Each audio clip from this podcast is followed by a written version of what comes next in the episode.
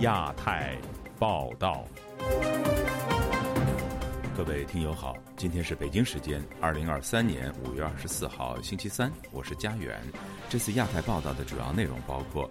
民族主义玩火也会自焚，中国网管删除反西方抖音挑战，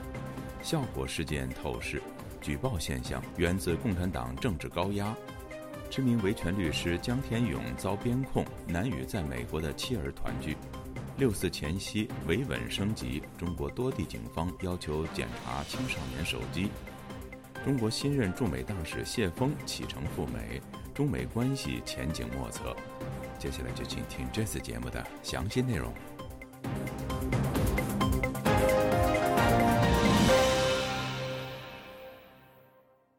在中国的社交平台抖音，有网民发起所谓“反崇洋媚外”挑战。然而，当参与挑战人数接近一百万人时，本周二的凌晨，网管当局却删除了相关内容。以下是本台记者古婷的报道。最近一周，抖音平台有网民发起带有强烈民族主义色彩的反西方活动，名为“反崇洋媚外挑战”。该活动得到数以十万计的网民响应，截至本周一晚，参与者超过八十万人。本台记者在抖音上搜索，仍然有网民发布带有浓厚民族色彩的视频。周二凌晨，当参与挑战者人数达到一百万时，网民发现相关话题被删除。抖音网民无悔发帖称，刚刷到一个昨天发的反崇洋媚外挑战被删了，真不知道平台是怎么想的。今天继续挑战。对此，抖音网民张女士周二接受自由亚洲电台采访时说：“中国人从幼儿园就接受民族主义教育和所谓的爱国爱中华教育，不允许西方国家比中国好。官方的意识，美国好啊，西方好，日本好，比我们好的国家，他都要说哎崇洋媚外。官方觉得崇洋媚外不好，是跟爱国主义是合在一块的。”一些就是真的相信官方的做法，嗯，有一些可能完全就是为了蹭流量。在抖音评论区，有网民发帖称，希望政府出台政策，自愿和外国人结婚的视为自愿放弃中国国籍。一位称为艾约进教授的网民发视频称：“你把任何美国总统叫到中国来，他连县长都干不了，别说别的，光喝酒都喝死他，对吧？你还崇洋媚外，对吧？”而当今世界，我们传媒到什么情况呢？黄头发，连我们的口头语言，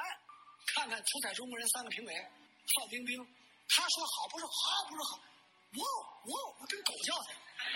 至于当局为何禁止宣扬所谓的爱国主义活动，时事评论人士郑旭光对本台说，在中国，任何超出官方控制的行动，即便是宣传爱国主义，当局亦会禁止。他举例说。像你在天安门广场发起一个拥护中国共产党的这个集会，你试试看，不管你是什么话题，你一旦显示了极强的组织性、煽动性啊，因为这种运动呃很容易矛头就指向那个党国去了，就是不在于你搞的内容，而在于你这种形式和能量。一九四九年，中共自从建政以来，民族主义和爱国主义成为对民众进行政治教育的一项重要内容。据维基百科介绍，一九四九年八月二十三日，中共中央宣传部起草《中共中央委员会颁发爱国主义教育实施纲要》。次年，民政部即确定了第一批爱国主义教育基地。被海外学者认为，在共产主义的背景下，中国共产党主导的务实民主主义政策。对象主要针对青少年。自由亚洲电台记者古婷报道：中国效果文化公司演员李浩石的脱口秀表演因内容涉及所谓侮辱人民子弟兵而被举报，并遭到立案调查。有学者指出，举报现象在中国历次政治运动中由来已久，而这次效果事件被从重处理，则是另一次政治表忠心的举动。以下是本台记者经纬的报道。本月中旬，一段中国脱口秀引起舆论轰动。效果文化旗下脱口秀演员李浩石十三日在表演中调侃道：“他在看到野狗追松鼠时，内心只想说八个大字：作风优良，能打胜仗。”言论一出，直接冲上微博热搜。有网友认为这是侮辱了人民子弟兵，但也有网友表示支持，认为喜剧没必要上纲上线。虽然李浩石和效果文化第一时间发布道歉声明，但还是引来多家官媒表态。十六日下午，新华社微博官方号发帖称：“听党指挥，能打胜仗，作风优良，每个字都不容冒犯。”随着舆论发酵，李浩石及效果文化也被中国网友举报到有关部门。北京、上海文旅部门随即约谈责任人，无限期停止一切演出，并处以巨额罚款。警方也迅速立案调查。旅美中国政治学者王军涛说：“举报本身不是问题，但是在中国，举报后的惩罚机制能否依法依规才是重点。”主要的问题是迫害。你知道，在法治社会，而所有举报材料呢，在程序上必须要公开，必须要进行核准，必须要双方进行辩论。那么还有一个呢，就是你量刑的依据必须是一个经得起社会良知检验的这么一些，就制定成法律的依据。那就习近平独裁和共产党专制，最主要一点就是，就他们是把维护政政权的利益和自己的独裁利益当做是判断是非标准，是不是惩罚的标准。海外政论刊物《北京之春》荣誉主编胡平告诉本台，当局从严、从快、从重处理相关举报，释放出了危险信号。当局要加强文字狱，加强语言治罪。那么，这个是作为我们作为文革的过来人，当然对这种事情都一点不陌生了。但胡平认为，文革十年的政治高压直接引起了后来的思想解放，这也是目前习近平当局所担忧的。那么你现在习近平要重蹈这一套，我想他也必定会召唤起很多人那种文革那种痛苦的记忆，所以他们会，我想会有很多人来抵制这种做法。中国互联网披露的消息显示，效果事件举报者的个人信息目前也被曝光，本人还受到外界的质疑和攻击。在政治高压下，举报行为似乎成为中共建成以来的后遗症。文革十年间，子女告发父母、夫妻反目导致家破人亡的事件几乎成为常态。人民网一三年曾转载一篇报道，讲述了文革中的一位红卫兵在举报自己母亲并致其被枪决后多年来的忏悔。在这篇报道中，已经成为律师的张宏斌讲述了他的愿望。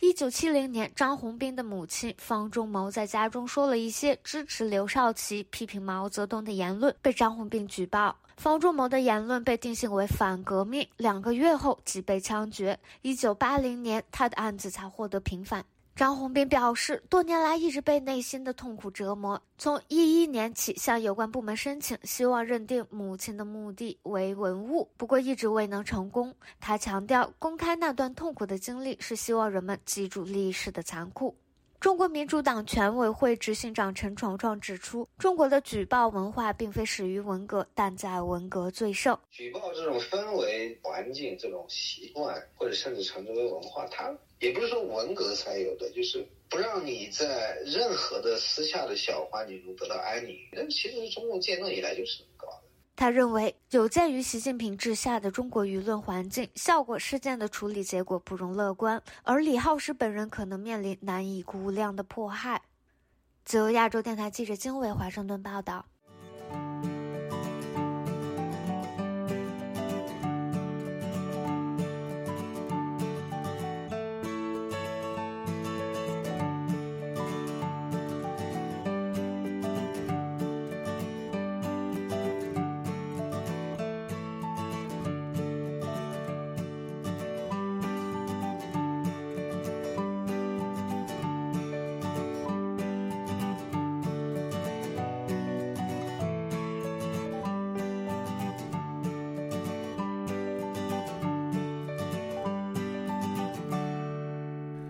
权律师江天勇自四年前获释后，一直寻求前往美国与妻儿团聚，但近日当局拒绝向他发放护照和港澳通行证。家属透露，虽然剥夺政治权利早已期满，但当局仍然控制江天勇的行踪。以下是本台记者高峰的报道：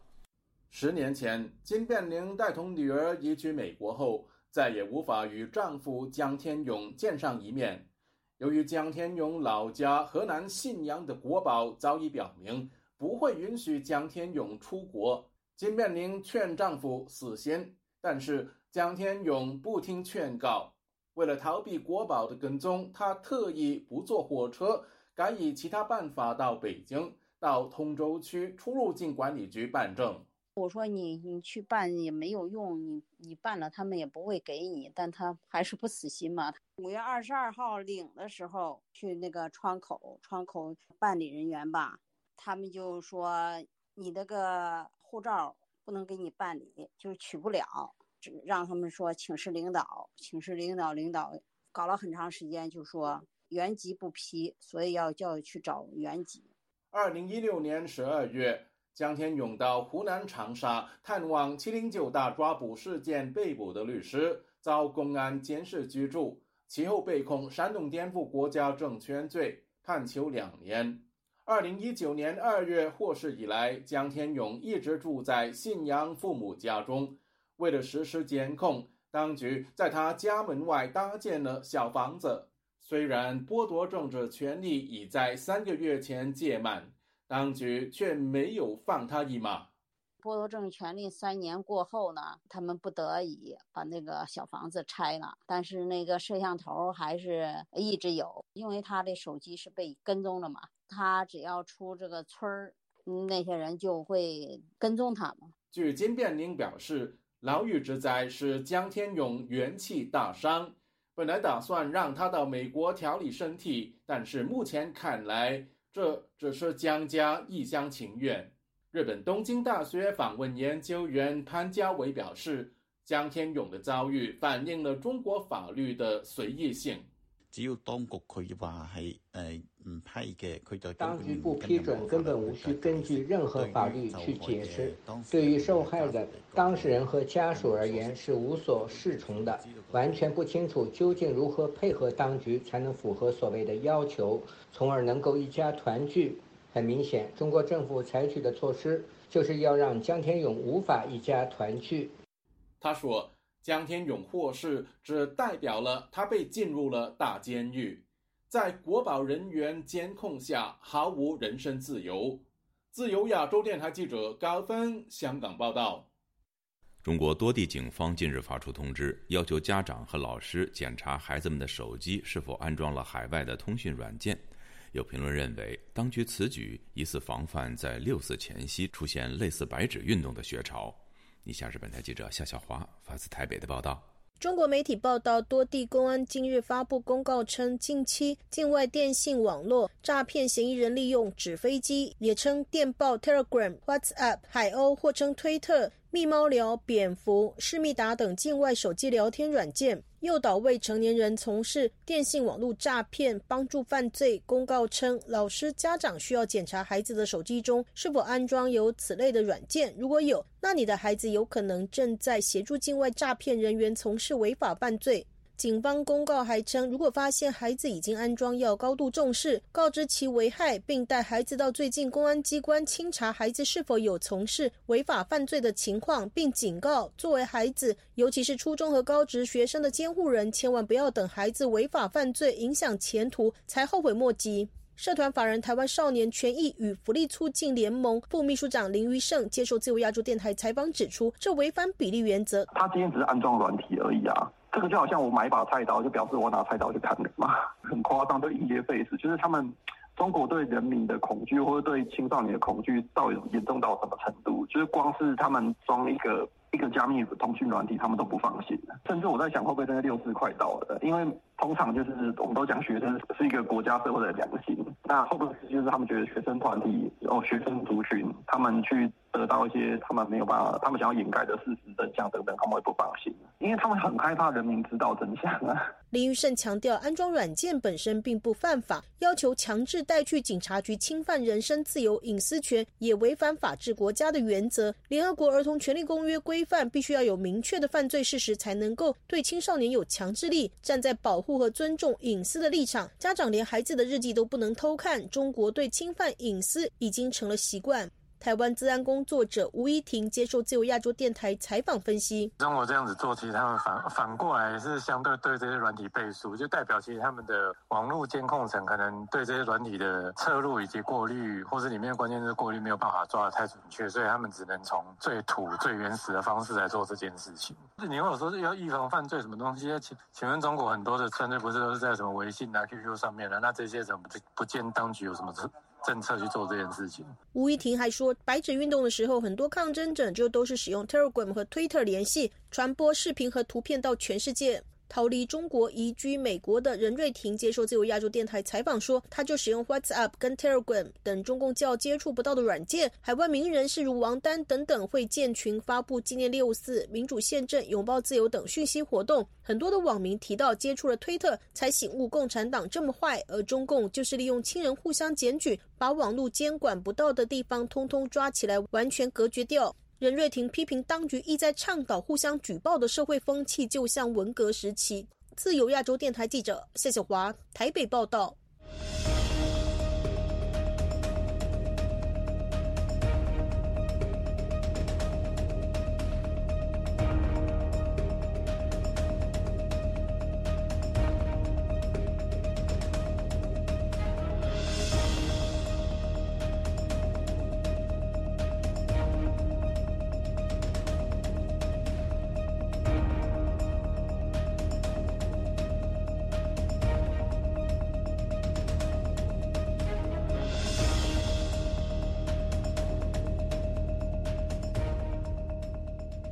每年的五月二十号被多数中国人选为登记结婚的良辰吉日，因为五二零寓意着我爱你。不过，中国多地民政数据显示，今年的五二零登记结婚人数大不如前，其中四川减少超过三成，贵州五成，而离婚的人数则快速增加。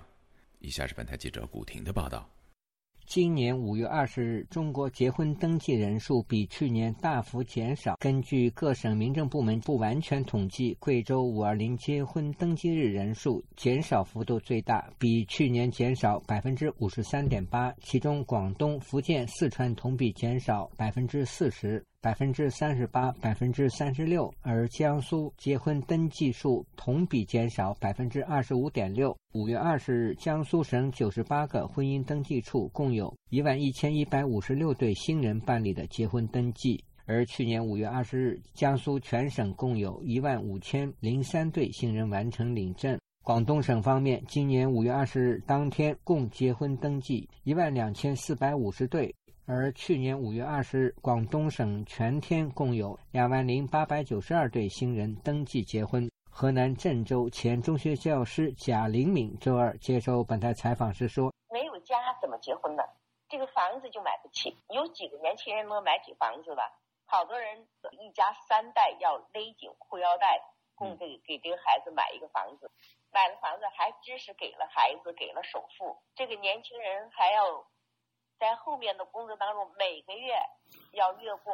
两千或者三千，吃穿玩这些消费几乎就是就不敢再乱花钱。贾玲敏认为，现在的年轻人不是不想结婚，但是买房子是遇到的第一大障碍，包括医疗、教育等。广东、福建和四川全省五二零当天登记结婚人数年减超过百分之三十，贵州省更大跌超过百分之五十。对此，广东省人口发展研究院院长董玉整早前分析，指大城市化、经济压力以及婚姻观念变化，使得晚婚甚至不婚的人越来越多。相当一部分人认为自己的能力有限，结婚带来的负担受不起。湖北武汉居民高先生对本台说：“人们结婚需要有个家，但现在许多人连工作都找不到，何来安家的财力？”他说。老百姓没有基本生活保障嘛，失业的失业，下岗的下岗，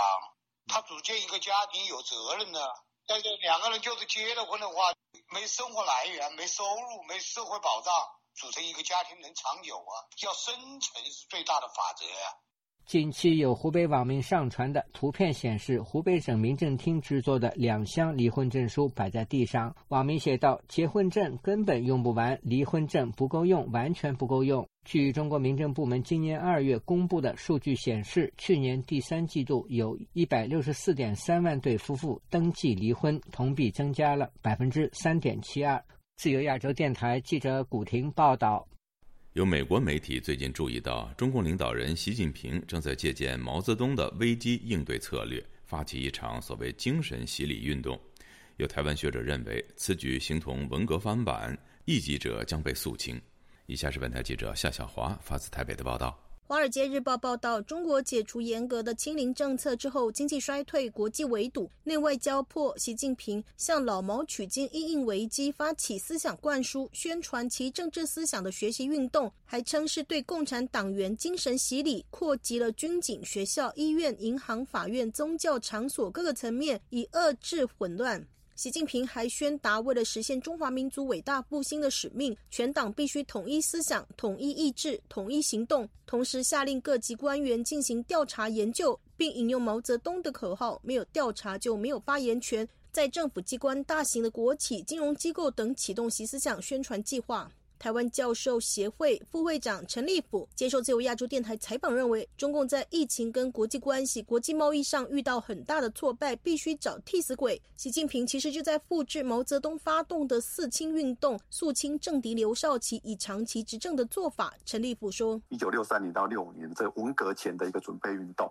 确定有很多这个呃人，他是跟以前的旧思想是一样的。”或是他没有认真正认识毛泽东的思想、共产主义的思想，所以他才犯了这些错误。那么现在就要求所有的干部、所有的各级的这个组织都要学习入党纲的思想，来做一个彻底。那这样就可以避免过去的所有的失败的责任嘛？所以过去失败责任是因为不够习近平。如果你够习近平，就不会失败。如果你真的相信了这一套，习近平就取得永远终身执政的正当性了嘛？因为够习近平，中国就会够强大；不够习近平，中国就会露出破绽。陈立甫认为，习近平借由调查运动、社会主义教育运动，剔除前朝反对他的势力以及制衡他的势力的不良因子。中国共产党在遇到危机的时候啊，他就会采取几个策略，一个就是对外的这个军事武力冲突，来凝聚内在的团结。但目前习近平是被俄罗斯困在乌俄战争嘛，那世界各国都非常关注东海、南海跟台海的局势，所以现在不是习近平可以对外的好时机。新华社另外报道，中共中央书记处书记蔡奇出席习近平著作选读第一、第二卷出版座谈会的时候说，要把习近平选读作为重大政治任务，深入开展主题教育，安排好学习工作，推动习近平思想入脑、入心、入魂。自由亚洲电台记者谢小华台北报道。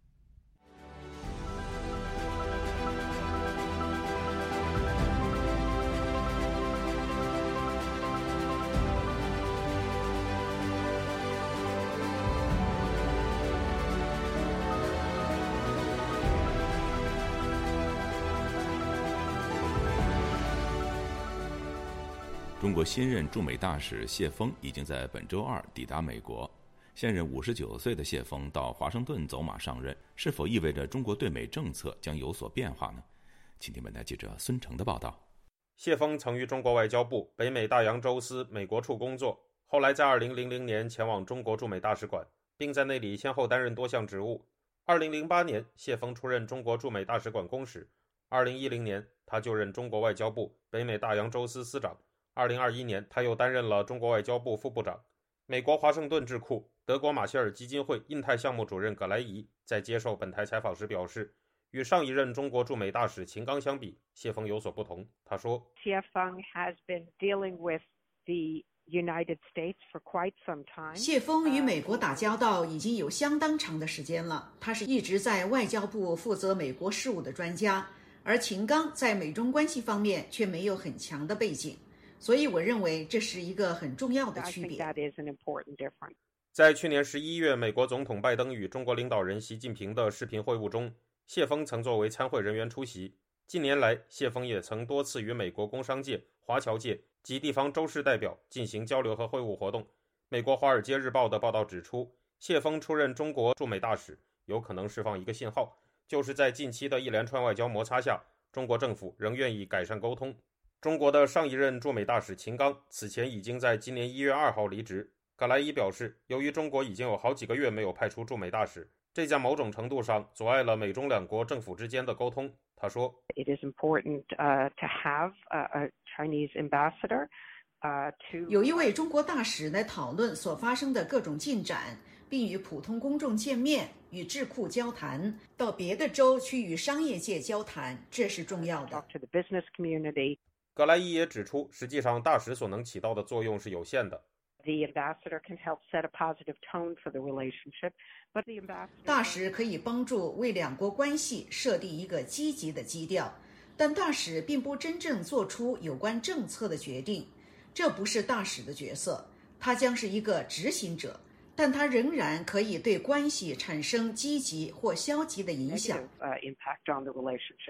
Uh. 美国华盛顿对话中国智库负责人王丹认为，谢峰就任中国驻美大使一事，并不能被判断成美中两国关系缓和的信号。他说：“现在的中国在习近平连任以后，基本上就变成习近平一个人的态度了。他换什么样的人当大使，我觉得都不能当做一些政治信号来看待，因为主要的还是看习近平的态度。”王丹说，在习近平采取与美国对抗、竞争战略的背景下，就算原本比较温和的外交官也会绵羊变战狼。他表示。我们过去也都看过类似这样的经验，我相信谢峰也会走同样的路。记者也向中国驻美大使馆发送邮件，希望对方就谢峰出任中国驻美大使一事对中国对美外交政策的影响进行评论。中国驻美大使馆方面在回复邮件中没有对这一事件进行直接评论，并表示他们会及时发布有关消息。自由亚洲电台记者孙成，旧金山报道。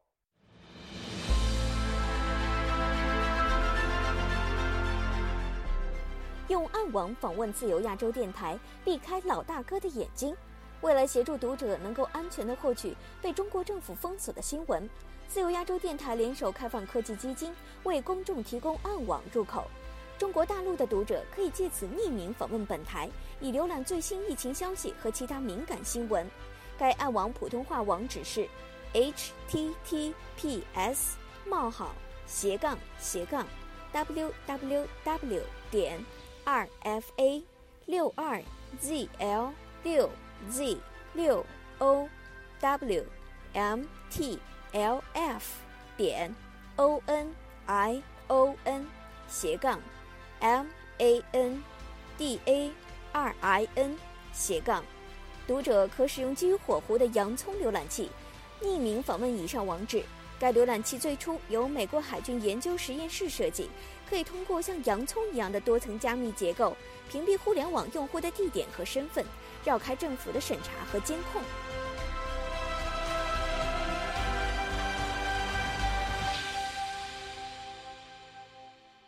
听众朋友，接下来我们再关注几条其他方面的消息。据维权网报道，河北维权人士赵春红五月十八号被当地公安局以涉嫌寻衅滋事罪刑事拘留，并送看守所关押。赵春红的家人五月十九号收到当局发出的逮捕通知书。赵春红因为投资矿产被大股东侵吞股权而信访维权。他于二零二三年五月十二号到国家信访局走访，次日早晨他发出信息说在北京被警察盯上，并很快失联，而后传出遭到逮捕。美国国务卿布林肯星期一代替总统拜登率团访问巴布亚新几内亚，并与这个太平洋岛国签署了一项防卫合作协议，其中包括允许美军进入该国的水域和港口，使美军更容易与其军队一起训练。日本和中国两国政府正在展开协调，计划在六月二号至四号在新加坡召开亚洲安全会议之际，举行日本防卫相滨田进一与中国国防部部长李尚福的会谈。此举旨在强化安保领域的沟通。日本首相岸田文雄二十二号向媒体表示，对与中国对谈的意愿，他认为必须通过双方努力。构筑具有建设性的稳定关系，希望基于这一观念考虑首脑会谈。据俄罗斯卫星通讯社及中国官媒二十三号报道，俄罗斯总理米舒斯金已经抵达北京，将与中国国家主席习近平会面。另外，俄罗斯联邦安全会议秘书长帕特鲁舍夫和中共中央政治局委员陈文清本周一在莫斯科举行安全会谈。外界估计，双方在会上重点讨论乌克兰局势，同时重点讨论针对七国集团峰会上定的对中国的强硬牵制可能采取的反制和合作措施。听众朋友，这次的亚太报道播送完了，谢谢收听，再会。